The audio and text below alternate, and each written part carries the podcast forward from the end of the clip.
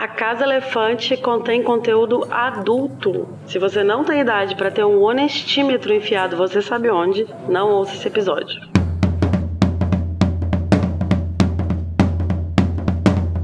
Olá, sejam bem-vindos à Casa Elefante. Puxe uma cadeira, pede um café e vem discutir a obra de J.K. Rowling capítulo a capítulo com a gente. Hoje, o sexto capítulo de Harry Potter e o Enigma do Príncipe, A Fugida de Draco.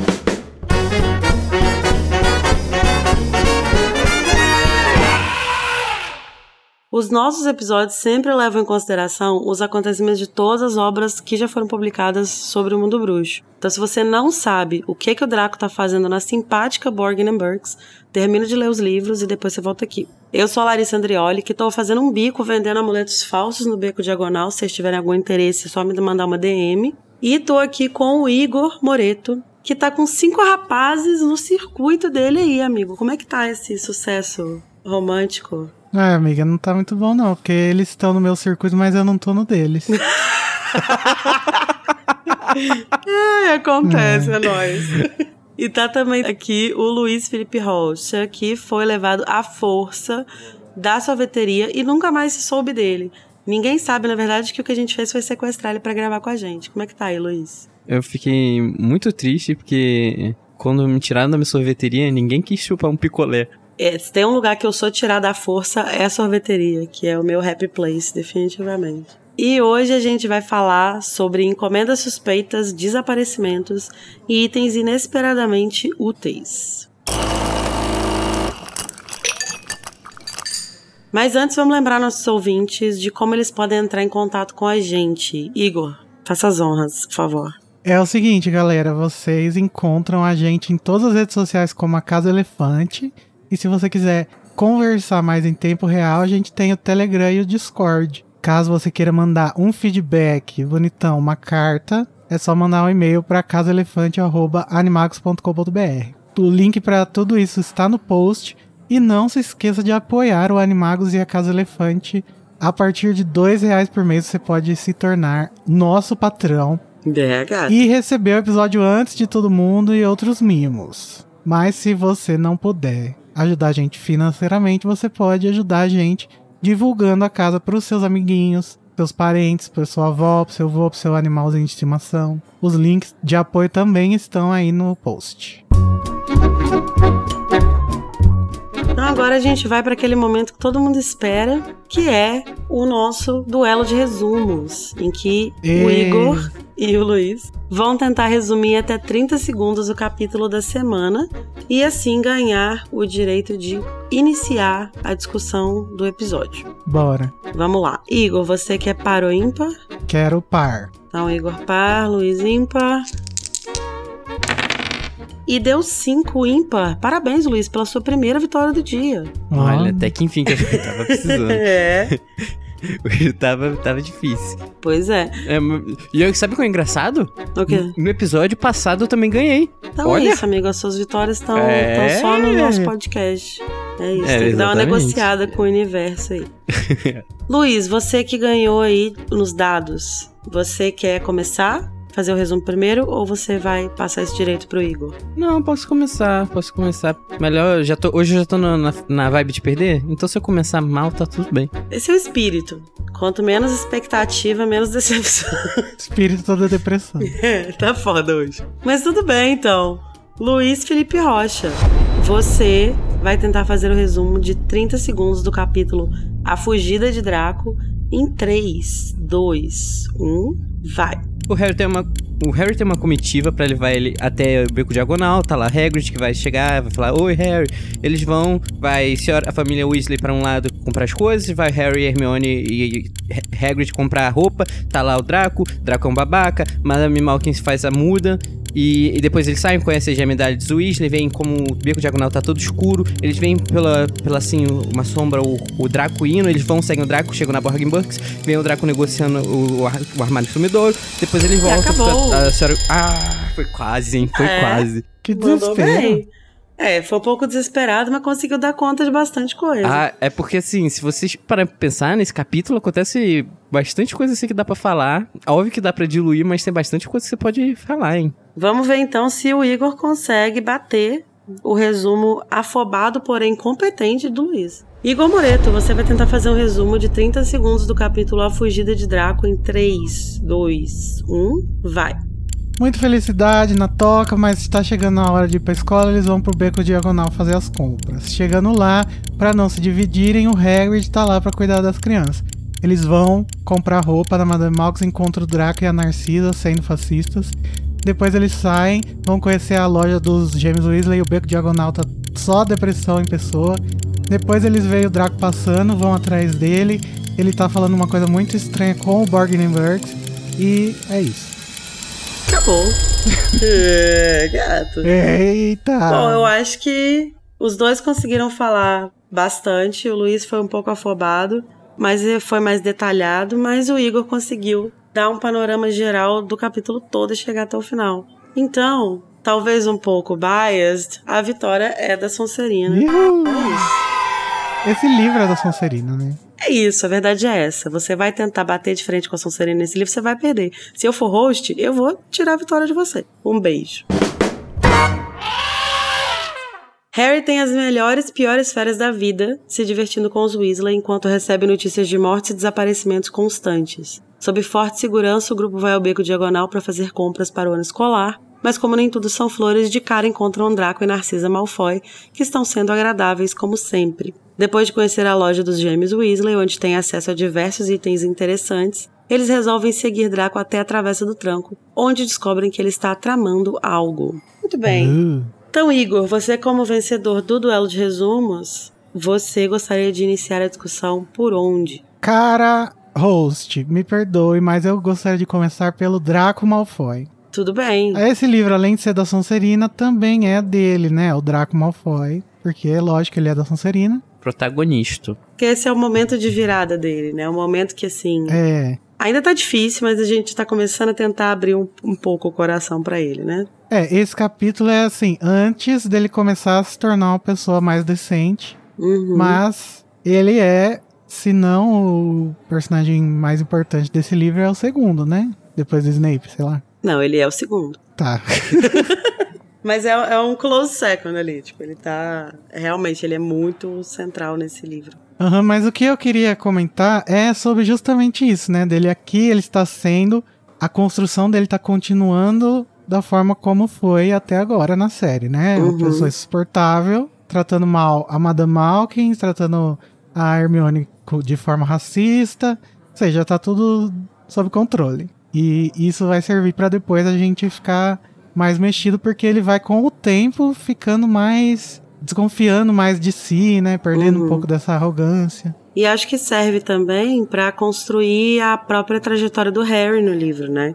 Que ele vai passar o livro inteiro desconfiado do Draco. Então, se, se já começasse o livro com o Draco com alguma mudança, assim, né? Alguma coisa que fizesse a gente olhar para ele de outra forma, não ia fazer tanto sentido o Harry tá tão cismado com ele. Então, é muito importante que ele continue sendo um bostinha pra gente falar isso aí, Harry. Vamos, vamos atrás dele sim, porque ele tá fazendo alguma coisa. Sabendo, né, tudo que acontece por trás das cenas, eu imagino que o Draco esteja muito orgulhoso da posição que ele foi colocado, né? Com certeza. Apesar da Narcisa tá sabendo que provavelmente é uma coisa de vingança do Voldemort, Sim. o Draco deve estar se sentindo super poderoso, né? Ah, eu vou ele também deve estar achando que ele vai vingar o pai, que Uhum. foi preso e tal. Tanto que tem um momento bem interessante lá mais pro final do capítulo, quando eles estão seguindo ele, né, e vão até a Borgin and Burts, que a gente vai ver de alguma forma como que ele já tá assumindo esse lugar, né, do pai. É engraçado que a gente mal acaba, acabou de ver que o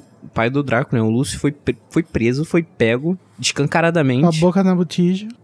Eu tô procurando exatamente essa expressão, amigo. E fica ali a família do, do Draco, tipo, ok, quem vai assumir esse papel agora? Porque a gente tá muito relacionado nisso e a gente não pode largar esse osso. E simplesmente pega uma criança de 16 anos e fala: você vai amadurecer mil anos de uma vez, que você vai ter que assumir agora a responsabilidade do seu pai de ser um fascista de merda. Quem nunca sonhou, né? Assumir o lugar do pai como fascista de merda. E isso é muito interessante, assim, porque a gente já viu lá na- no capítulo, no segundo capítulo, né? A Narcisa falando com o Snape que, tipo, ah, ele- o Draco tá sendo punido. E ele tá sendo punido pelo erro do pai, pelo que aconteceu com o Lúcio, não sei o quê. E é muito adolescente mesmo, né? Imaturo da parte dele. Acreditar tanto assim que na verdade ele tá recebendo uma glória, né? E não um castigo, né? Uma punição. É, isso torna aquela conversa que ele tem com o Dumbledore no final muito interessante, né? Porque o Dumbledore parte do pressuposto que ele teve essa decepção, né? De achar que ele tinha um, uma posição importante e de repente perceber que era impossível. E de fato, no final, né, enfim, a gente vai comentar mais quando acontecer essa conversa, mas de fato ele assume um pouco, né, porque chega um momento que ele fala: Eu preciso te matar porque é, senão ele vai matar minha família toda. Que é, ele começa assumindo essa posição como se fosse uma coisa boa, e no final das contas ele entende que é uma. É um fardo muito grande. Será que a Narcisa Exatamente. fala para ele assim: ai meu filho, presta atenção, não é isso aí não? Ou ela esconde porque ela também não confia tanto assim no Draco, essa dúvida que ela tem com os comensais e com o Voldemort. É uma pergunta interessante, eu não sei, assim. É. Acho que talvez nem questão de confiar ou não confiar, mas talvez de ter medo de, falando isso com ele, colocar ele em mais perigo, assim. Talvez ela pense, não, talvez seja mais seguro eu tentar proteger ele por baixo dos panos. Eu acho ela, como mãe, né? Como personagem que foi construída, que a gente tem mais ou menos uma noção. Eu acho que ela jamais chegaria a exprimir uma opinião pro. pra mudar a cabeça do Draco. Ela seria mais algo que vai lá, faz seu negócio, faz o que você quiser, meu filhão. Isso aí, mamãe te ama. Mas por trás ela tá ali fazendo o que pode pra cuidar dele, né? Uhum. Por mais que seja ineficaz, É, muitas vezes. ela faz o, o que. tudo que tá ao alcance dela, né? Mas, no fim das contas, até que tem algum resultado, né? Só que assim, ela, ela acredita que é ela que tá protegendo ele, mas na verdade quem já tava protegendo desde o início já era o Dumbledore. É, deusinho. É, gata. Isso se chama karma. A gente vê um pouco do que que tá acontecendo na relação dos dois através de coisas bem pequenas, né? Uhum. O fato dele fugir da Narcisa pra, pra fazer o negócio sozinho. Sim. O jeito que ela tá tratando ele antes deles verem o trio lá na loja e tal. Uhum. Então, dá pra ver que talvez ela tenha falado alguma coisa e ele já sabe, né? Que ela tá contra esse plano, mas. É verdade. Porque a primeira vez. Bom, quando eles chegam lá na Madame Malkins, né? Enfim, a Hermione quer dar um rolê, comprar uma roupa nova. O Harry e o Ron também Curiosamente, precisam... ela quer comprar uma roupa de festa, né? É. E o Harry e o Ron precisam trocar de uniforme e tal. Eles vão lá. E tá o Draco lá comprando uma roupinha, né? E a primeira coisa que a gente escuta ele falando é justamente, tipo assim, ah, eu já eu não sou mais criança, eu não preciso que você venha fazer minhas compras comigo. Então ele parece estar querendo dar um perdido dela, nela desde o início, né? Mas ela não deixou, ela foi com ele pro beco. E aí lá que ele consegue fugir.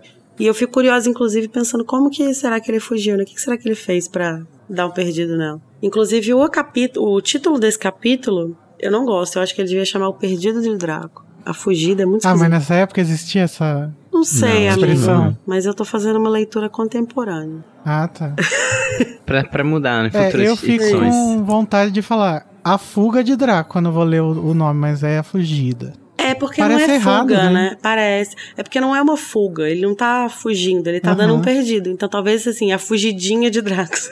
O jeito é esse, né, Draco? É esse. Mas enfim, vamos pensar, vamos falar um pouquinho sobre essa cena aí que a gente começou a falar, né, da Madame Malkins. O Draco tá lá comprando umas roupas bonitas, né, que o narrador faz questão de dizer que ele tá com uma roupa muito bonita, mas ele tá obviamente sendo grosseiro com a classe trabalhadora, porque é isso que ele faz, né? Nosso grande inimigo Uhum. de classe, impressionante Bostinha. em todos os aspectos, né? E aí eles estão lá nesse, nesse. Dando essas bicadas um no outro, ele e a mãe dele. E aí aparece trio, né? E aí é quando ele imediatamente liga o modo bostinha e começa a falar que chegou uma sangue ruim, né? É muito engraçado porque a Madame Malkin, ela, tipo, fica incomodada, ela fala, que isso, que absurdo. Mas ela. Não faz nada. Mas ela tem que pagar os boletos, né? Aí ela finge que não tá acontecendo nada, continua é, é, ajustando a roupa, tipo, ah, eu vou fingir que nada está acontecendo. Mas não dá certo, porque juntou simplesmente as pessoas mais dispostas a tretar do- dos livros, né? Então o Harry e o Draco, o Harry e o Ronnie resolvem que vão confrontar o Draco.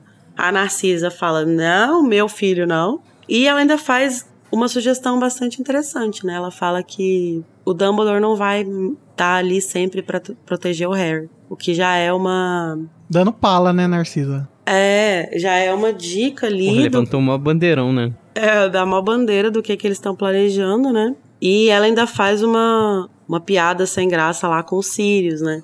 Pegando bem no calo do Harry, né? Que é foda, porque o cara morreu tem o quê? Dois meses. Primo dela, né? Então. E é primo dela. Nossa, a família que assim se ama, né? Sim, uma família muito unida. E também Quase, muito quase, quase, quase, quase, quase, quase, quase, quase. Mas felizmente o Harry fez um intensivo de lacração no Twitter, né?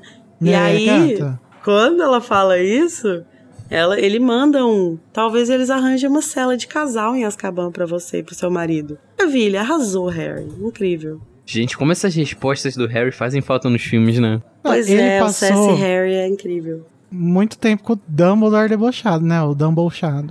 Então ele tá afiado. Mas voltando pra uma coisa que a gente falou no primeiro, no segundo episódio da, dessa temporada, é a coisa da roupa, né? Como marcador de classe. Sim. E Uhum. que me, me faz é, lembrar que ela já usou esse ambiente é, nessa dinâmica Harry e Draco, né? Que foi justamente quando eles se conhecem lá no primeiro livro. Exatamente. Um reflexo aqui, né? É um paralelo, né? Em que Uhum. é, naquele, naquele encontro o Harry não fazia ideia de, de quem era o Draco, do que, que o Draco representava, né? Da classe que ele estava representando ali. E ali, num lugar das roupas ali, né, e tal, eles meio que eram iguais, porque o Harry ainda não tinha uma noção de nada, né? E nem o Draco sabia quem ele era. Mas aqui o Harry já é uma pessoa formada, então ele já consegue revidar, né? Bater de frente com o Draco e tal. E é curioso isso, você trazer isso das roupas também, porque quando rola esse conflito ali entre eles, o que a, a Narcisa diz pra fazer eles irem embora é tipo assim: ah, esse lugar tá sendo frequentado por uma ralé. Meio que nesse sentido, assim, né? Então a gente Vamos, devia ir filho pra. um- Draco, não se junte com essa gentada. Exatamente, vamos comprar roupa em outro lugar. E aí ela menciona um outro, uma outra loja de roupas que a gente não chega a ver em nenhum momento. Mas que assim, mostra também que tem uma demarcação de classe ali também, né? Que talvez a Madame Malkin seja um espaço em que pessoas de classes diferentes transitam e que talvez tenha um lugar que seja mais exclusivo, assim e tal, e que eventualmente eles devem ir lá comprar alguma coisa ou outra, mas acabam indo na Madame Malkin mais pros uniformes, assim. E aí eles resolvem então boicotar, né? Boicotar a Madame Malkin, porque ela tá mal frequentada. E a Madame Malkin, ela fica meio chateada, né? E aí ela resolve que ela vai, vai vender roupas masculinas pra Hermione, que é uma coisa muito aleatória. Não, é que ela fica em choque dela, não, não, não tá prestando atenção, né? Mas coitado, o trabalhador ele se fode de toda forma, né? Os elitistas cancelaram ela porque ela tá atendendo sangue ruins. Aham. E as pessoas mais sensatas podem cancelar falando, nossa, porque você não defendeu sua cliente, me expulsou Uhum. a. Por que você aceita esses racista. clientes aí? Por que você aceita o dinheiro É. desses clientes? Mas eu fiquei um pouco incomodado com essa questão dela ficar levantando essa bandeira branca. Eu entendo, mas eu fiquei um pouquinho incomodado só. É, eu acho Amiga, que. ela precisa pagar as contas. Eu sei, eu entendo. Eu falei, eu entendo, mas é, assim, é um incômodo de você ver uma situação dessa e ver a impotência da pessoa não poder fazer nada. É, mas eu acho que talvez. é, não acho que foi a intenção da Rowling colocar essa discussão aqui nem nada. Não, Mas- acho que é- por mais sim, que ela não tenha tido essa intenção, é natural Sim. ocorrer, né? E eu, eu acho que é uma questão que muitas vezes acontece na nossa vida, né? De tipo assim, é, em tese, seria. O ideal seria que sim, tipo, você não não aceitasse isso, né? Tipo, não aceitasse dinheiro dessas pessoas e tal. Mas no fim das contas, as pessoas têm uma vida que elas precisam bancar, né? Boleto pra pagar, essas coisas. Então, muitas vezes a gente acaba se submetendo a situações que a gente preferia não estar, porque não tem muito jeito, né? Uhum. Bom, mas infelizmente, essa não é a última vez que eles vão ver o Malfoy nesse capítulo, né? A gente acha que pelo menos por um capítulo a gente vai ter uma folga, mas não tem. Porque tem o nome dele no título, né? Sim, a gente precisa saber qual é a fugidinha que ele vai dar, né? Se vai ser uma fugidinha com você ou não. Não foi. Mas você gostaria que fosse? hoje né? não. Você pegaria um fascista se o fascista fosse o Draco Malfoy? Eu já peguei sem Mas ser, é né? claro que não. Como assim? Não sei, gente. Foi uma pergunta que fizemos ontem aqui no, no- numa pequena reunião aqui em casa. Achei que eu deveria repassar.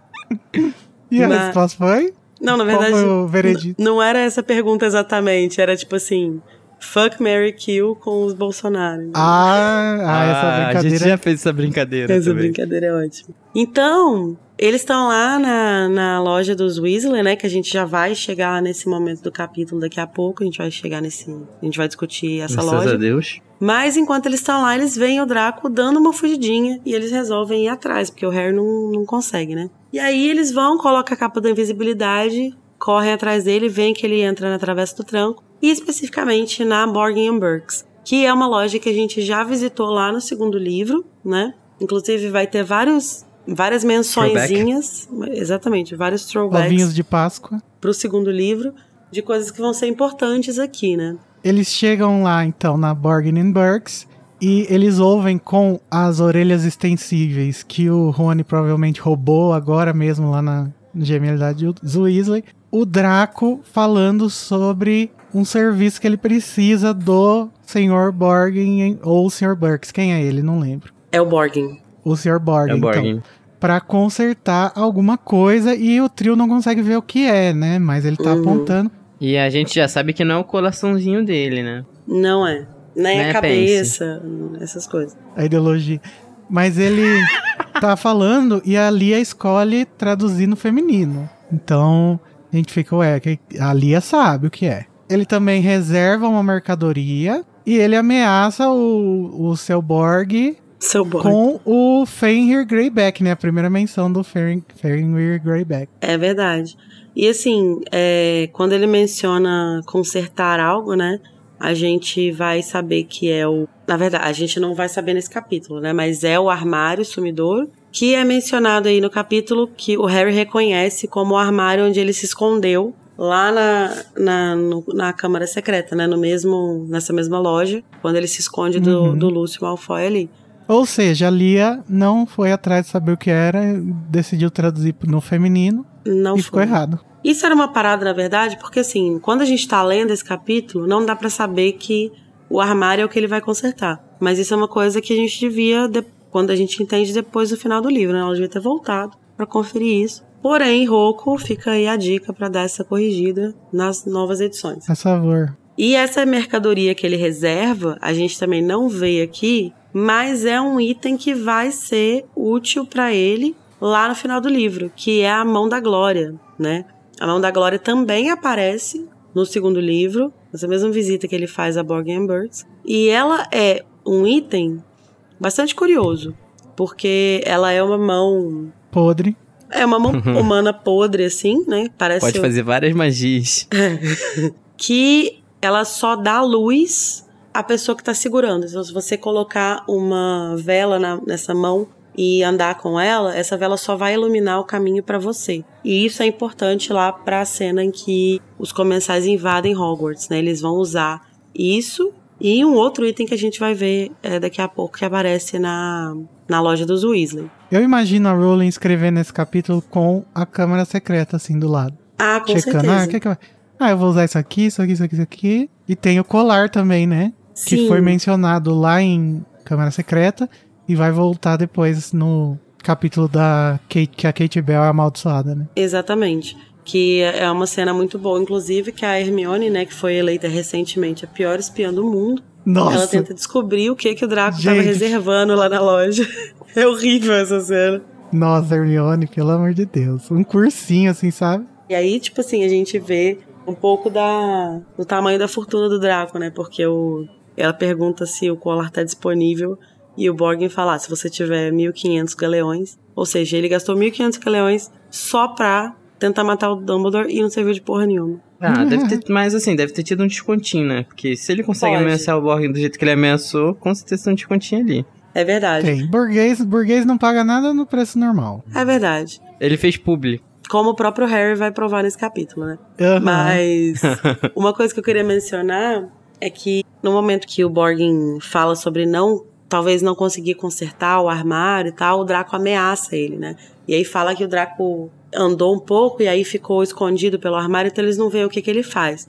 Mas a gente entende pelo contexto ali que ele mostrou a marca negra, né? Só que tem uma teoria que eu amo, que eu já mencionei várias vezes aqui na Casa Elefante, que tem inclusive um site que eu conferi hoje e ainda está ativo, ou seja, todo ano alguém paga esse domínio, que é dracomalfoyisawerewolf.com. E aí essa cena é usada como uma das evidências de que o Draco seria um lobisomem e na verdade ele não estaria mostrando a marca negra, ele estaria mostrando a mordida que ele levou e a menção que ele faz ao Greyback logo em seguida que parece ser parte da ameaça, e é de fato parte da ameaça ali, junto com o que ele mostrou pro Borgen, seria uma, uma confirmação de que, na verdade, ele, ele foi transformado em lobisomem, né? Eu amo essa teoria, gente, é maravilhosa. Engraçado, o site é só um arquivo de texto, assim. Sim, é maravilhoso, mas todo ano a pessoa paga esse domínio para garantir que mais pessoas é, encontrem a luz. Gente, isso já é pra ser um, assim, um domínio free pra, pra essa gente, porque pra manter isso tanto tempo, isso daí já virou histórico. E de quando que é? Eu acho que é tipo. Patrimônio cultural já. Eu acho que é logo depois que saiu esse livro que coisaram. Ou esse, ou esse ou o último, assim. Ah, eu não era nem vivo ainda. É a Brittany e o Nick, né, que fizeram. Beijo, Brittany e Nick. Um beijo para os nossos Kisses, Kingos. kisses. E assim, uma última coisa sobre essa visitinha a Borgin Burks que eu queria trazer é que a Rowling, ela é muito safada, né? Ela é. Ela fica falando. Ah, eles não conseguiam ver do que, que ele tava falando porque o maldito armário estava na frente. E mal sabia o leitor e eles que era justamente o armário, né? Isso é incrível, assim, como que ela vai deixando essas, essas pistas, né? E quando você termina de ler, você fala, cara, tava ali na cara o tempo inteiro, tudo. E não só estava ali, Uhum. ela estava balançando ali na sua frente, assim, ó. É, Olha ela tava Aaron. pelada, coberta em glitter, como se estivesse num bloco de carnaval, balançando um armário na nossa frente. E a gente, ai, sai da frente, Suzy. Maravilhoso. Mas, enfim, voltando pra antes disso tudo acontecer, o capítulo começa com o Harry passando algumas semanas na toca, né?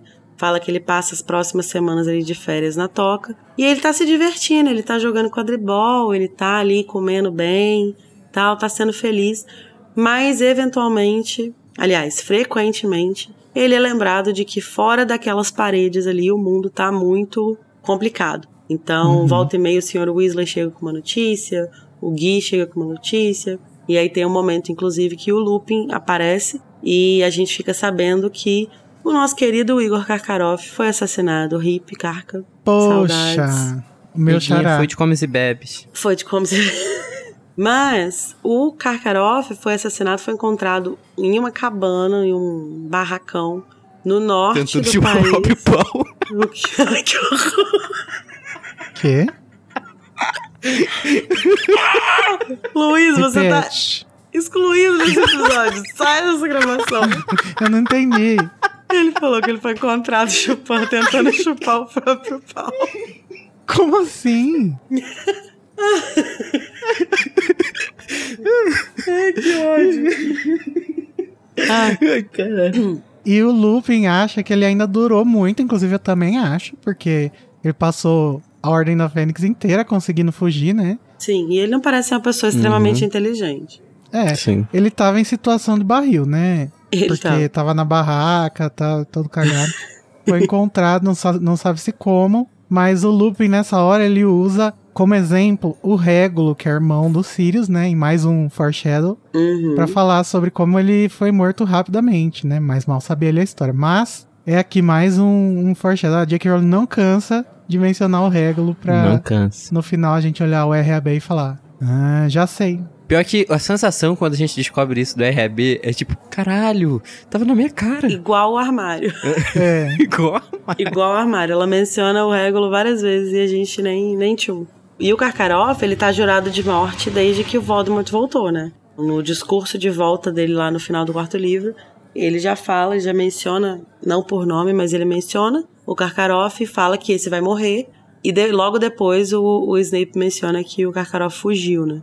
Então realmente ele conseguiu ficar bastante tempo foragido. Mas é curioso que ele tenha escolhido esconder no, no aonde o Voldemort é ativo, né? Pois é, em vez de vir pro Brasil, Eu, eu não é, acho igual os nazistas faz, né? né?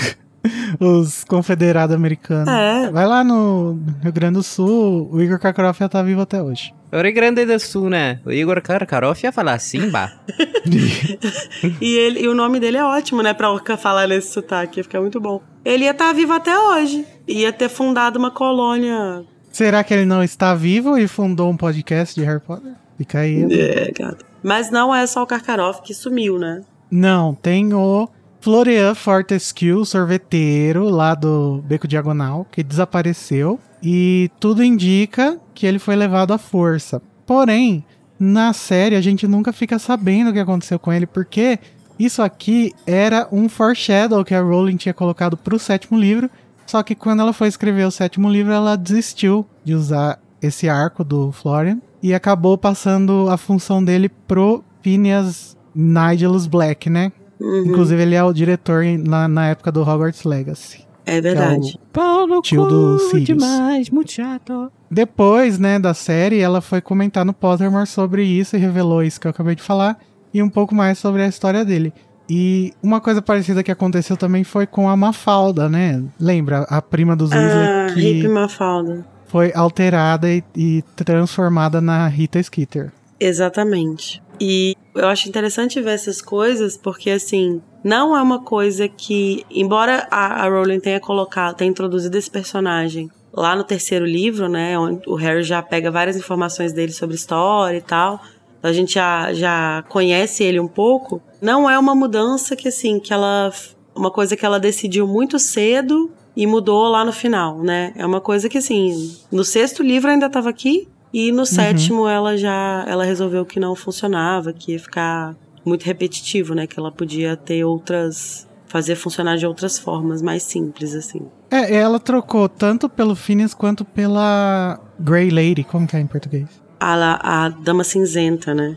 É, a fantasma da Corvinal que tinha informações sobre o diadema, que seria o Florian também que teria. Uhum. E que aí não ia fazer sentido, tipo assim, eles pegaram essas informações dele e depois confirmarem com a Dama Cinzenta se ela podia simplesmente só colocar a Dama Cinzenta, né? E além do Florian, quem também desapareceu foi o Olivaras, né? O, o fabricante de varinhas, que sumiu também sem deixar vestígios e que também é uma preparação aí para uma coisa que a gente vai ver em Relíquias, né? Em Relíquias ele vai ser muito importante e a gente vai entender aqui por que, que ele sumiu. Ele vai ser uma relíquia do livro. É. Aqui a gente já tem uma pistazinha de que, de alguma forma, um fabricante de varinhas seria alguém a, atrás de quem o Voldemort poderia eventualmente ir, né? O Olivaras claramente percebeu antes do próprio Voldemort o perigo que ele corria e resolveu fugir, mas eventualmente foi pego. O Olivaras é lacre, né? Ele, ele fugiu é. antes de. Ele entendeu tudo o plot do Relíquias da Morte já no começo do Enigma. Ó. Exatamente. Ele é muito sarcástico. Muito CSI. Mas também a gente fica sabendo aí que, além dessas pessoas, né, a gente é informado de que mortes e desaparecimentos são noticiados diariamente no Profeta.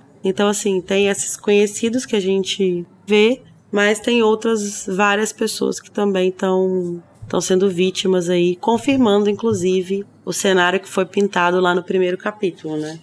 de mortes suspeitas e tal. É, aqui começa mesmo o leitor a ter a ideia da guerra, né? E a, começa uhum. a se uhum. normalizar a morte, né? Exatamente. É, assim, é, é, meio que um, um início do que a gente vai ver muito na, na Relíquias, que é o Rony com o radinho dele, uhum. que é aquele negócio de tipo, todo mundo. Alguém tá desaparecendo, alguém tá morrendo. Acho que é um, um pouco de clima, se a gente para pensar do que como foi o Brasil, né, nos anos 60, durante a ditadura. E que conecta um pouco também com uma cena que a gente vai ver é, um pouco depois disso, que é o da mole, né? Sim. Do relógio. É, não só conecta com o Brasil, acho que qualquer regime violento. O assim, né? Franco também na, na Espanha, né? É, eu acho, acho que a Rowling é... tá pensando mais aqui no, no Hitler mesmo, né? Sim, essa sensação sim, sim. de que a qualquer momento, tipo assim, hoje é um desconhecido, amanhã é um conhecido distante e depois de amanhã pode ser você ou alguém da sua família.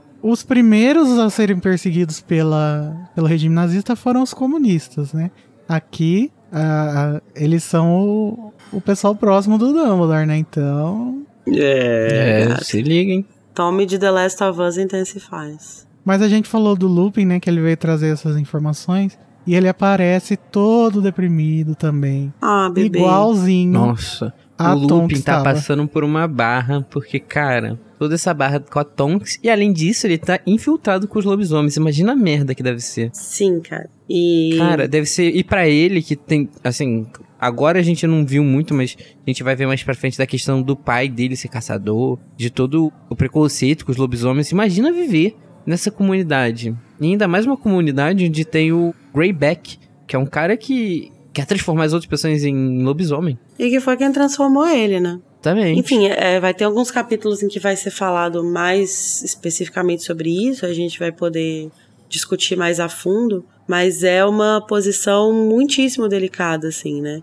Em que ele tá se infiltrando entre aqueles que são de alguma forma iguais a ele, mas que ao mesmo tempo são o exato oposto dele, né? E para além disso, ele também sofreu a perda dos Sirius, né? Que acredite você que eles eram tórridos amantes ou apenas muito amigos, é uma puta perda. Então ele tá aí nessa treta aí com a Tonks, a Tonks querendo ficar com ele, ele tem medo e tal. Ele ainda não superou o ex. Ainda não morrer. superou o ex, porra, a luta é foda, né?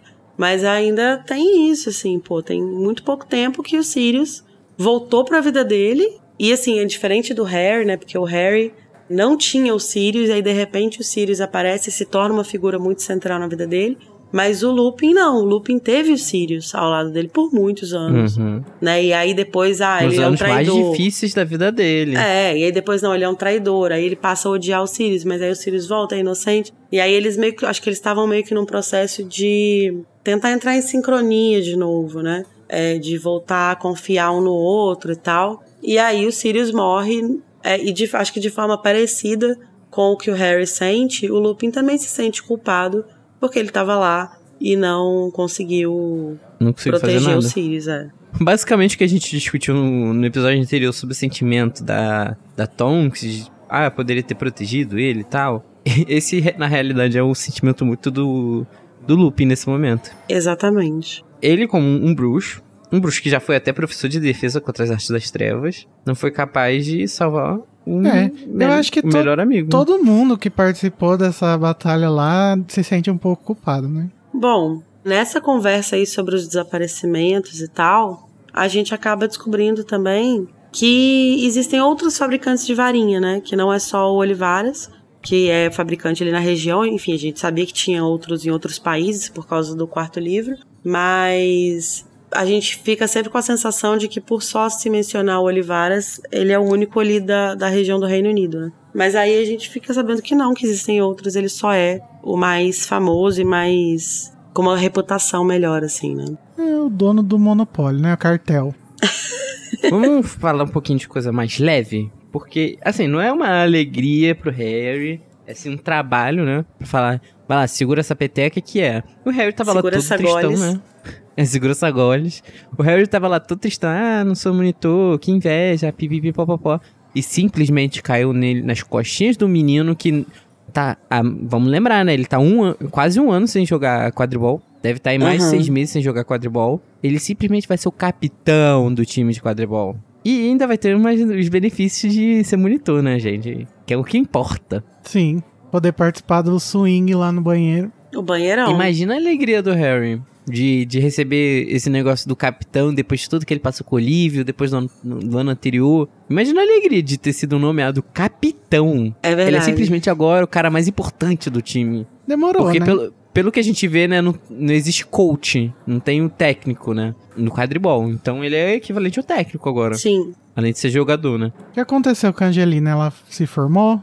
Não, ela se formou acho que nesse ano, não é? Não, eu acho que a Angelina vai se formar porque eu acho que ela é da turma do Fred e do Jorge. Mas e... Porque, porque ela tá no Por time que, esse que ela ano, não é nesse mais ano. a capitã? Protagonismo, Não, né? então é isso. Eu acho que ela, ela era da turma do Fred e do Jorge. E eles estavam no sétimo ano, no quinto, no quinto livro. Tava... Eu, eu acho que ela jogou nesse, nesse livro, não jogou? Já não lembro mais. Não, então, mas ela tava no sétimo ano. Aí esse ano ela já não tá mais lá. E nessa parte a gente vê aquilo que a gente já deu uma comentadinha, que é na Molly carregando o relógio pra todo lado, porque ela tá muito noiada, né? Imaginando que o bicho papão dela possa se tornar realidade. E está cada vez mais perto de se tornar realidade, né? Porque Sim. o relógio ele já desistiu de mostrar situações com um pouco mais de nuance. Ele simplesmente colocou todos os bracinhos na perigo mortal. E é isso, assim, tipo, acho que ela vive nesse período, nesse medo constante e, e muito em breve uma parte desse medo vai vai virar real, né? É, vai demorar um pouquinho. Tá tudo bem, Molly. Tem mais dois anos aí de, de sossego. Vai curtindo o filhão, hein? Bom, é, por falar em filho da Molly, e esse não morre, apesar de nesse livro ele quase morre, né? A Molly sofre um susto aqui no final desse livro. O Gui chega pro Harry falando que, ó, saquei um dinheiro aqui pra você, dá uma bolsa de ouro pra ele e comenta uma medida de segurança muito bizarra que tem sido usada no Gringotts, que é de enfiar um honestímetro. Ah, Vocês sabem onde. Gente, muito do nada. É, na verdade, eu acho que isso aqui é uma zoação da Rowling, tipo o negócio dos banheiros, sabe? Mas é, é engraçado porque, assim, ao mesmo tempo que eu acho que é só uma zoação, eu não duvidaria nada, sabe? Tipo, Não. poderia muito bem ser verdade isso. Vale lembrar, né, gente, que aqui, pelo jeito, a segurança do Gringotts é uma merda. Porque simplesmente de uma pessoa consegue sacar pra outra, isso daí tem um negócio muito errado. Mas é porque o Trabalha no trabalha banco, lá, né? Me- Mesmo assim, gente, se eu tivesse, por exemplo, uma tia que trabalha num banco, fala, tia, saca pra mim a minha conta. Uai, se você der o cartão Não. pra ela. Não, gente, hoje em dia existe até bi- biometria pra não poder fazer isso. Não, mas nem todo caixa tem biometria, não. Mas no. Gringotts não tem. Você, porque e- vive numa capital, acha que todo. É. Se você chega lá com a chavinha do, do coisa do Harry, você pode pegar. É assim que, Ah, inclusive, é- que a Molly faz, né? Em outros anos. É, e tanto que o próprio Hagrid, né, deixa lá no cofre É de. Hogwarts É. e tal. Mas eu senti um clima de confisco da poupança aqui lá no Gringotts, né? Que o Gui fala. Ah, eu, eu tive que pegar pra você, porque se você fosse lá, não ia conseguir, que o pessoal tá louco com a guerra, tirando todo o dinheiro pra fugir. Uhum. É o Collor passando a, vassoura dele aí. É, eu preciso confessar que no final do governo Bolsonaro teve uma, um momento lá que alguém falou alguma coisa sobre poupança, que tinha acontecido uma coisa no banco. E eu imediatamente tirei o dinheiro que eu tinha, que não era muito, mas tirei imediatamente da minha poupança. Falei, não, vou deixar aqui até virar o ano. Aí quando virou o ano, eu voltei pra poupança. Ah, o Fez- certo. vou te falar, fez bem. Nunca se sabe, né? Ainda mais na situação que a gente tava. É, aparentemente o Bolsonaro tá mais interessado em joias do que em dinheiro. É, ele e o Draco. É. Ele a e o Draco. fugida de Bolsonaro. É.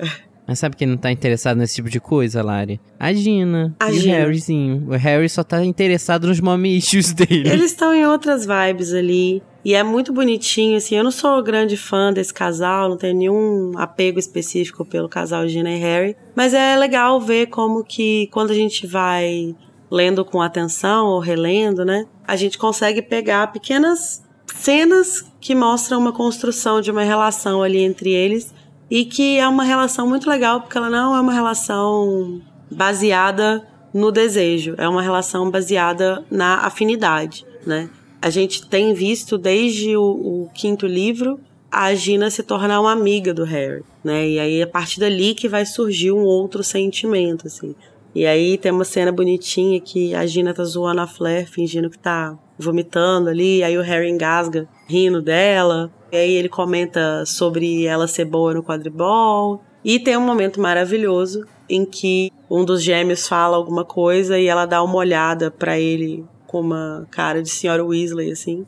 E claramente foi ali que os mamichos do Harry explodiram e ele falou: Essa mulher que eu vou casar, é com ela que eu quero ter filho, porque ela é, ela é a cara da minha mãe e tem o jeito da minha mãe adotiva. Meu Deus. Freud explica demais. E assim, é, logo após que a gente saiu, né, da casa dos Weasley, a gente tem aquela comitivazinha pra levar o Harry. Que, by the way, eu achei meio ok por eles fazerem isso pro Harry. Segurança na- nacional, né?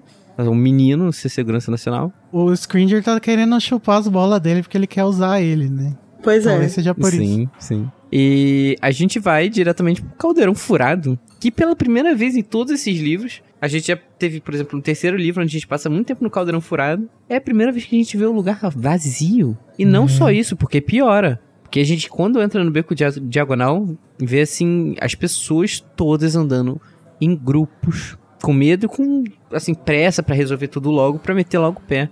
Olha a situação máscara. de pavor de é mágica. pandemia isso aí, a primeira semana. É verdade, é verdade. A galera, todo mundo andando rapidinho, resolvendo os negócios correndo, sem parar pra conversar com os outros. Uhum. Tá vendo? Faltou o delivery, né? Você vê que era anos 90, não tem como, né? Mas faltava um Porra, é delivery bruxo, época. porra. Lógico que tinha jeito. Só faltou alguém que falasse. Faz o pedido pro Podflu. Mas, mas isso, isso, é, isso, é, isso é ideia de trouxa. Trouxa que tem esse tipo de preguiça. Não, é, mas, pô, devia ter uma, uma coisa, né?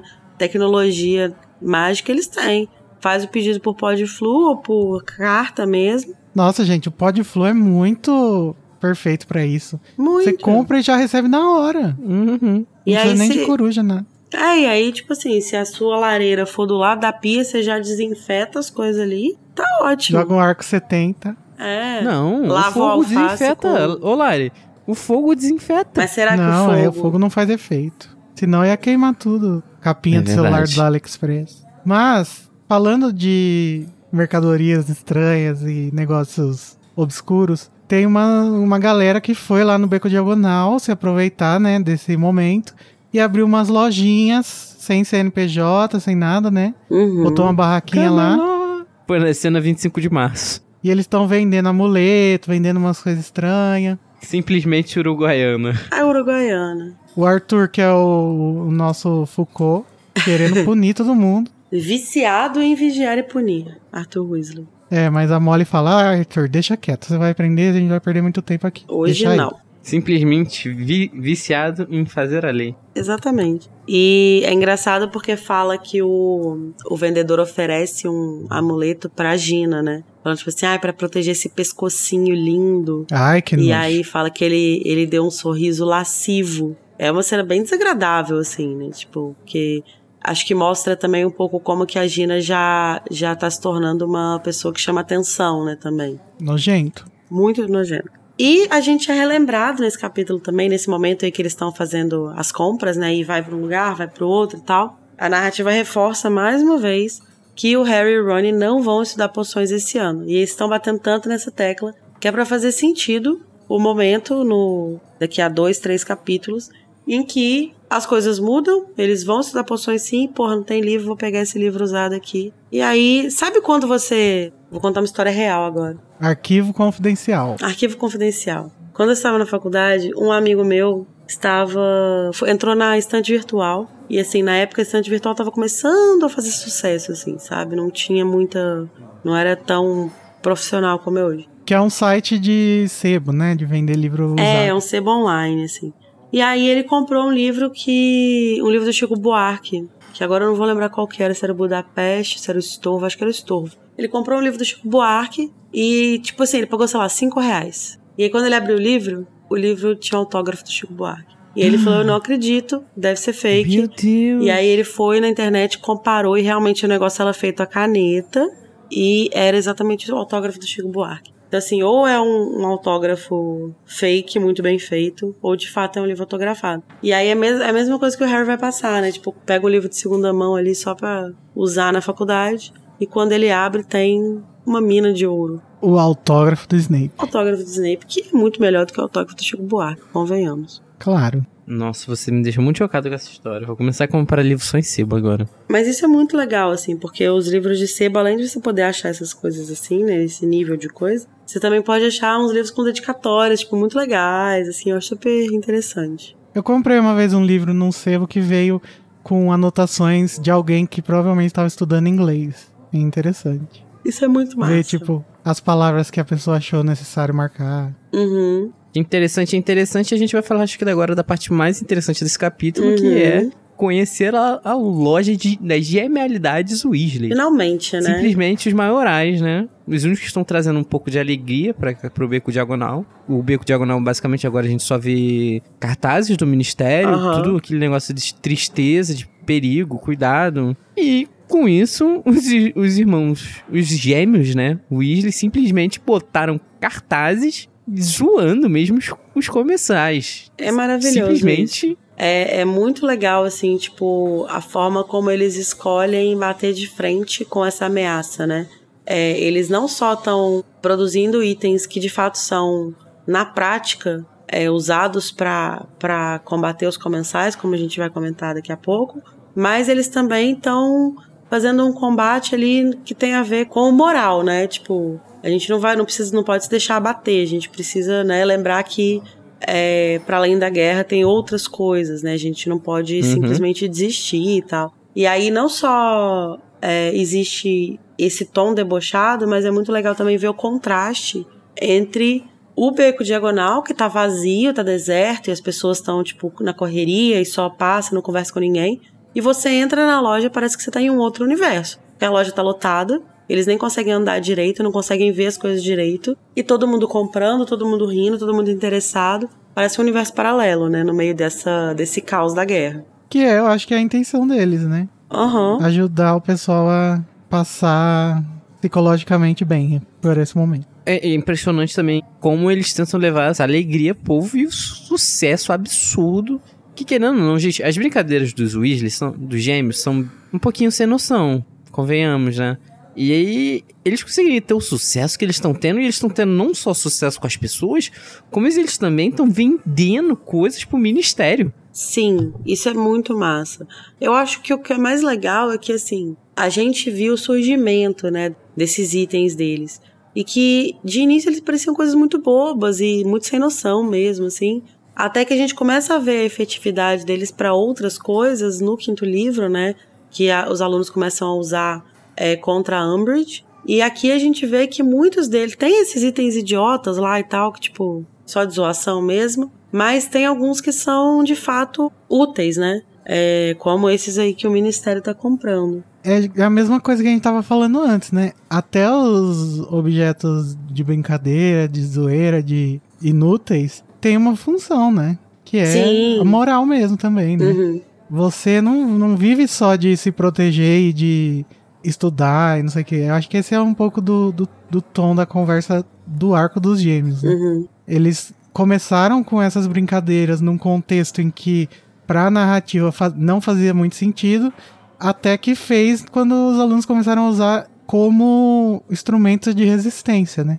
E aí aqui uhum. Hum, é, isso se eleva ainda mais porque coisas que começaram como brincadeira foram transformadas numa linha mais séria, né, da loja de Sim. proteção. Que é muito interessante, né? Que acho que dá uns tapas na cara da senhora Weasley, que antes não acreditava. Uhum. Tem um momento lá que eles falam sobre um. Que a gente vê um, um item né, que eles vendem, que é o feitiço para devanear. E que a Hermione fica Nossa, fascinada. Né? Simplesmente né? Hermione Legalize. Hermione Legalize confirmado. Hermione pegava uh, os produtos, negócios de. Eu esqueci o nome daquele negócio. Daquelas anestesias, sei lá, de. de dentista, que te deixa chapadão. Faz todo sentido que os pais dela são dentistas. É, uhum, verdade. Exatamente, é por isso que eu pensei nisso, né? Simplesmente descobrir os segredos de Hermione. É por isso que ela gosta tanto das férias. Porque ela vai para. É, quando ela sai do. Ela fica numa pressão. Quando ela sai do colégio, ela fica chapadona. Quando ela volta, ela tá tranquila. 30 dias chapada de, de analgésico. Não façam isso, ouvindo. Mas é muito legal esse feitiço, porque, tipo assim. Você, você usa, né? Não, não explica exatamente como você usa, se é um feitiço, você toma alguma coisa. Mas você fica 30 minutos parado, viajando nas coisas. Não sei dizer se existe uma analogia com alguma coisa da vida real, tá? Não tenho nenhuma experiência para Nunca usei drogas. Relatar. É, diga não às drogas, sou geração Eliana. Diga não às drogas. Mas é interessante, é curioso. Uhum. E a gente vai ver um desses negócios que eles criaram em uso no, em relíquias quando eles vão invadir o ministério, né? Um não, a gente vai ver dois desses itens em relíquias. Na verdade, um a gente já vê esse, nesse livro, né? O pó-escurecedor instantâneo, ele é usado lá no em combinação com a mão da glória que a gente viu agora, quando o Draco leva os comensais para dentro de Hogwarts, ele escurece os corredores com esse pó e usa a mão da glória para iluminar o caminho. Um deles já aparece aqui e o detonador chamariz é usado lá em Relíquias para invadir o ministério, exatamente. O escritório da Umbridge, né? Isso. Uhum. E o Harry aqui, como o padrinho, investidor, como que é que chama? É Angel, né? Investidor Isso, anjo. Investidor, investidor anjo. anjo tem acesso a tudo que ele quiser de graça, mesmo ele não precisando, né? É aquela coisa.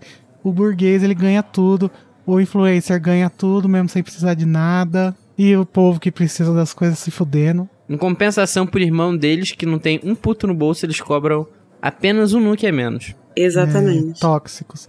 Então, o que, que deveria acontecer? Se o Harry e o Rony tivessem uma relação mais cúmplice, o Rony podia falar: Ó, oh, Harry, eu quero isso aqui, isso aqui, isso aqui. O Harry lá pegava e pronto. É verdade. Mas o, o Harry, como Verdade. bom burguês safado, jamais vai É. ajudar a classe trabalhadora. Harry cancelado. Cancelled. Ridículo. E tem um momento ali, curioso também, que eles começam, estão olhando as coisas e tal, e aí eles falam sobre as poções do amor, né? E a Gina tá ali olhando, ah, funciona mesmo, não sei o quê. E aí o Fred entrega pra gente uma sessão incrível de slut shaming, né? Ele fala, ah, É. poção do amor você não precisa, né? Você não tá pegando cinco caras aí, não sei o quê. Aí ela desconversa. Aí ele fala, ah, mas você não tá saindo com o Dino? Aí ela, sim, mas até onde eu sei ele é só uma pessoa. Maravilhosa. e o Dino, nosso ícone bi, né? Pois estava Aham. com o Simas.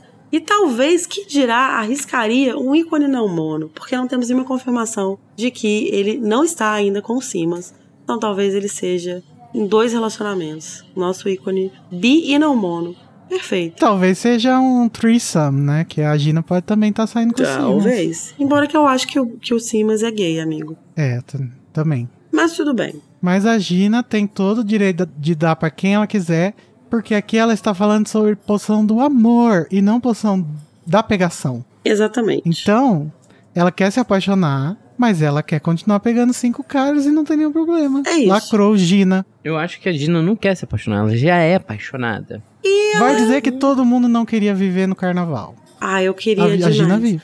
Mas ela vai, muito em breve, viver um romance, né? Então tá chegando, Gina. Tá É, tranquilo. aproveita que a partir de agora vai virar mãe, vai largar a carreira. É, vai, vive a putaria. Antes que a feliz. J.K. Rowling te pegue pra fazer um casal. É, antes que ela te jogue na heteronormatividade. Mas ela também comenta que ela não está mais saindo com o Miguel Corner. O que a gente vai entender nesse livro que é muito compreensível, porque ele é um bosta, ele é muito insuportável. Não acredito nem que ela pegou ele uma vez. Aham. Ah, gente, quem nunca passou por aquela pessoa insuportável? Não, é verdade. Chata. Acontece, ela é jovem, né? Pelo menos ela teve É. rapidinho o discernimento de entender que ele não valia, valia o tempo de- dela e pau foi pra outras. investir em outros E mesmo espaços. assim, ela ali. não melhorou tanto, né? Porque no fim, no fim, ela, ela terminou com o Harry. É bem melhor, mas também. É, tinha outras pessoas ali mais interessantes pra ela, né? Mas ela gosta dele, vamos, vamos dar um desconto aí pro, pro romance, pro amor. Que lindo. Bom, esse é um capítulo que ele é um capítulo bem curtinho, mas ele tem muitas informações, mas são muitas coisas pequenininhas, assim, né? Vocês têm alguma coisa mais que vocês querem comentar sobre o capítulo, gente? Não, Muito bom, senhora. parabéns. Não, senhora? Então tá bom. Além dos links das nossas redes sociais, aqui no, na descrição do episódio, a gente vai deixar o link pra teoria do Draco, do Draco ser o lobisomem. Então, se vocês quiserem é, ir lá conferir, é tudo em inglês, mas acredito também que uma Google Translate ali GPT. vai dar pra. Gente, É, joga sei, no né? Reddit o que você acha. Eu sou, eu sou velha, eu não tenho. Não, não tô familiarizada com essas fer- ferramentas Gen Z. Ah, desculpa, mas quem sabe quem me apresentou o Reddit? É a Fabrício. Não, tô falando do Não, Reddit. chat não. GPT. Ah, Reddit é coisa de velho. né? É, inclusive eu frequento. Então agora que a gente terminou a nossa discussão, a gente pode. Eu sei que a gente terminou a discussão num tom mais ameno e tal, mas a gente pode voltar, reunir umas, reuni- umas emoções ali de quando a gente tava falando do Draco, pra gente lançar o nosso Ravada que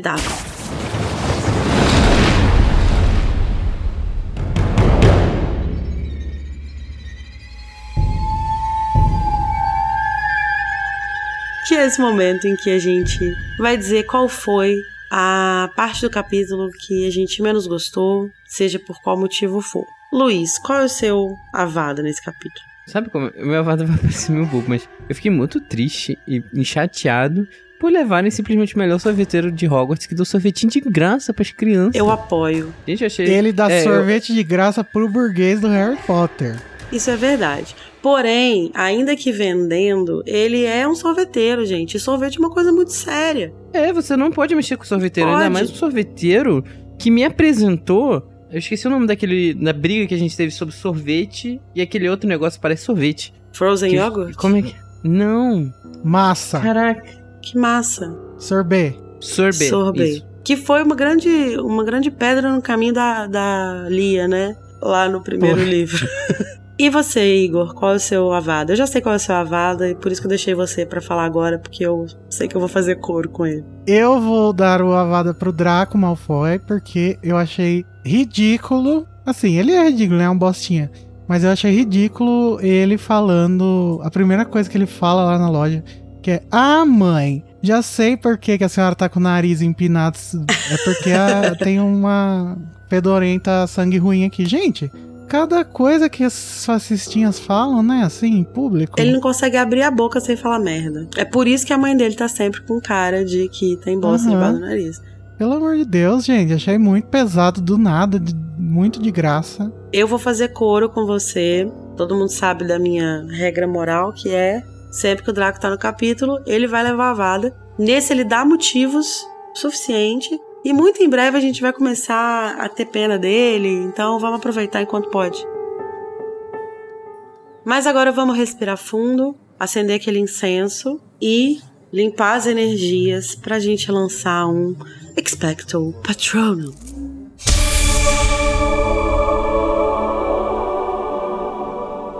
a gente vai então selecionar qual foi o momento do capítulo mais gostosinho, mais feliz, ou que a gente acha mais interessante. Enfim, um momento positivo. Igor, qual é o seu expecto patronum? Meu espectro patrono vai para o planejamento da J.K. Rowling, que apesar de ter uma lombada aí, né, que é o Florian, que ela abandonou depois, tem muitas coisas interessantes nesse capítulo que se ligam tanto à Câmara Secreta quanto vai se ligar ao final do livro. E, e eu acho muito interessante ficar achando essas coisinhas, assim. É meio que a mesma coisa que aconteceu com o Camafeu lá em Ordem, só que aqui são com várias coisas, né, lá Uhum. do Bargaining Burks. Muito legal. E você, Luiz, qual é o seu patrono? A gente reclamou disso ainda agora. Mas eu acho tão bonitinho, assim, e legal o carinho que os gêmeos eles dão pro Harry e o reconhecimento, tipo, obrigado por nos ajudar. A Luiz gente tá sabe que o um Harry tem patrono pra dinheiro. burguesia, é isso mesmo. Não, mas olha, se você para pensar, o dinheiro que ele ganhou e deu pros, pros gêmeos investirem foi dinheiro que ele ganhou no, no torneio Mas se ele não fosse herdeiro, ele não ia dar, é um né? dinheiro que ele mereceu. É isso dizendo. Não, Ele tá não é o dinheiro que ele ele- mereceu, mas assim. Ele poderia ter ficado com o dinheiro? Poderia ter ficado com o dinheiro. Mas ele decidiu ajudar os irmãos, já que ninguém mais acreditava neles. E só deles reconhecerem um- e terem um carinho por isso é legal. Não, é brincadeira. Mas é. é- A gente chega no livro com o Harry sem, sem ter ninguém amando ele. E chega a um ponto onde ele- eh, tem pessoas tão gratas assim pela Ah, o existência dinheiro dele. compra tudo, né? Mas assim, é legal que o Harry ele, ele dá esse dinheiro pra meio que se livrar daquilo ali, né? Acho que ele não dá nem exatamente acreditando muito nos Weasley, tipo, não é uma coisa assim, ah, eu vou investir neles e tal, porque eles merecem. eu acho que é. Não, acho que tem também, Eu mas ele é. tá muito tipo assim, eu não quero isso, assim. Aí acho que ele não pensa muito sobre, sobre o que fazer. E aí ele vê aquela chance ali de, tipo, dar o dinheiro pra alguém que vai usar bem e tal. E ele acaba, de certa forma, investindo numa parada que vai ser muito positiva, né? Nesse momento da guerra, assim, sem pensar nisso inicialmente. Só que é curioso porque quando ele dá o dinheiro, ele fala, né? Tipo, ah, a gente vai precisar de umas boas risadas. Uma coisa assim. E é exatamente isso que os gêmeos fazem, né? Eles investem do jeito certo mesmo. É, e é de- o Harry não tava errado. É meio. Ele tá ajudando meio subliminarmente, subliminarmente os Weasley, né? A família inteira, porque eu imagino que o Fred e o George estão pagando uma conta de água, pelo menos. Ah, né? por favor, né? É o mínimo, né? Um plano de saúde. Se bem que o Gui, o Gui, com certeza, o Gui não paga nada e, porra, ele simplesmente trabalha em banco. Como você sabe que ele não paga? Ah, se, ele, se ele pagasse, ele estaria morando lá e não correndo ah, pelo mas mundo. ele ajuda. Ah, espero que ele ajude, né? Pelo menos agora que ele tá ficando por ali. Ajuda nada, tu vai até casar. Vai, en- enfiou Vai a, até a noiva lá. É verdade. Vamos mais uma boca pra alimentar. Gente, o meu patrono, é, acho que não tem nada muito assim que me deixa muito pá e tal. Eu acho que uma coisa que eu gosto dessa, desse capítulo é essa cena da Gina, que ela meio que começa a, tipo, aparecer mais e, e mostrar mais a relação dela com o Harry ali. E. Ah, um pouco dessa liberdade, assim, que ela mostra ter, é, sem nenhum problema, assim, lidar com essa liberdade sexual dela, assim, tipo, de viver as paradas e, tipo, ninguém tem nada a ver com isso. Eu acho muito massa isso, apesar do slut shaming do, dos gêmeos ali. Vai lembrar, né? Isso anos 90. Não, então, mas é que a gente fala tanto sobre as coisas que estão de mal, que, que, que ficaram ruins, né? Porque o livro é feito há muito tempo. Mas isso aí é uma coisa que a Rowling tava bem à frente do seu tempo, né? Sim, Uhum. envelheceu sobre- muito bem, né? Esse livro é, de É. quê? De 2004? 2005. No 2005 eu acho que isso ainda não era algo. Não, Muito- não era uma discussão, assim, tipo, pelo menos não pro Uhum. grande público, assim. Tanto que eu lembro que o meu canal começou por causa disso. Porque uma vez eu vi, eu tava numa discussão sobre bandas de Wizard Rock. E aí tinha uma banda de Wizard Rock, que eu não lembro qual que era exatamente agora, mas que tinha uma música que se chamava Ginny Gets Around. É tipo assim, ah, tipo, a Gina é rodada, né? E eu fiquei muito puta de descobrir isso, assim, sabe? Porque, tipo, a construção da personagem é justamente pra quebrar essa ideia de que, tipo, da mulher rodada, essas coisas assim. E alguém vai lá e fala, ah, eu vou fazer uma música que se chama Gina Rodada. É, de fato, era uma discussão que não era, pelo menos não pro grande público, assim, né? Era uma coisa bem restrita a pessoas mais envolvidas ali com o feminismo e tal. E isso só foi se popularizar mesmo e, e se tornar uma coisa mais recorrente ali a partir do, de, sei lá, de 2010, 2012, uma coisa assim. É, e tem várias coisas que, ela, que a, Rowling usa a Gina pra dar uma progressizada, assim, na conversa, né? Sim. Tipo, quando a Molly reclama do cabelo comprido do Gui, ou do. Carlinhos, algum dos dois. E aí a Gina, a Gina fala, ai, deixa ele, para de ser velha. É, ela é maravilhosa. As pessoas falam, ah, a Hermione hoje em dia discordaria da J.K. Rowling. Eu, eu não acho que não, acho que a Hermione concordaria, quem discordaria seria a Gina. Nossa, a Gina com certeza. A Gina ia bater de frente pra caralho. Pra caralho.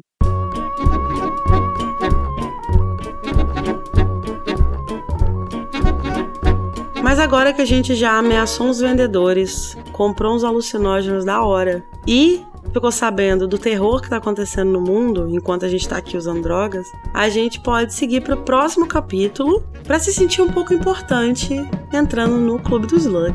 E é, galera. Que legal. Tchau, gente. Beijo. Tchau.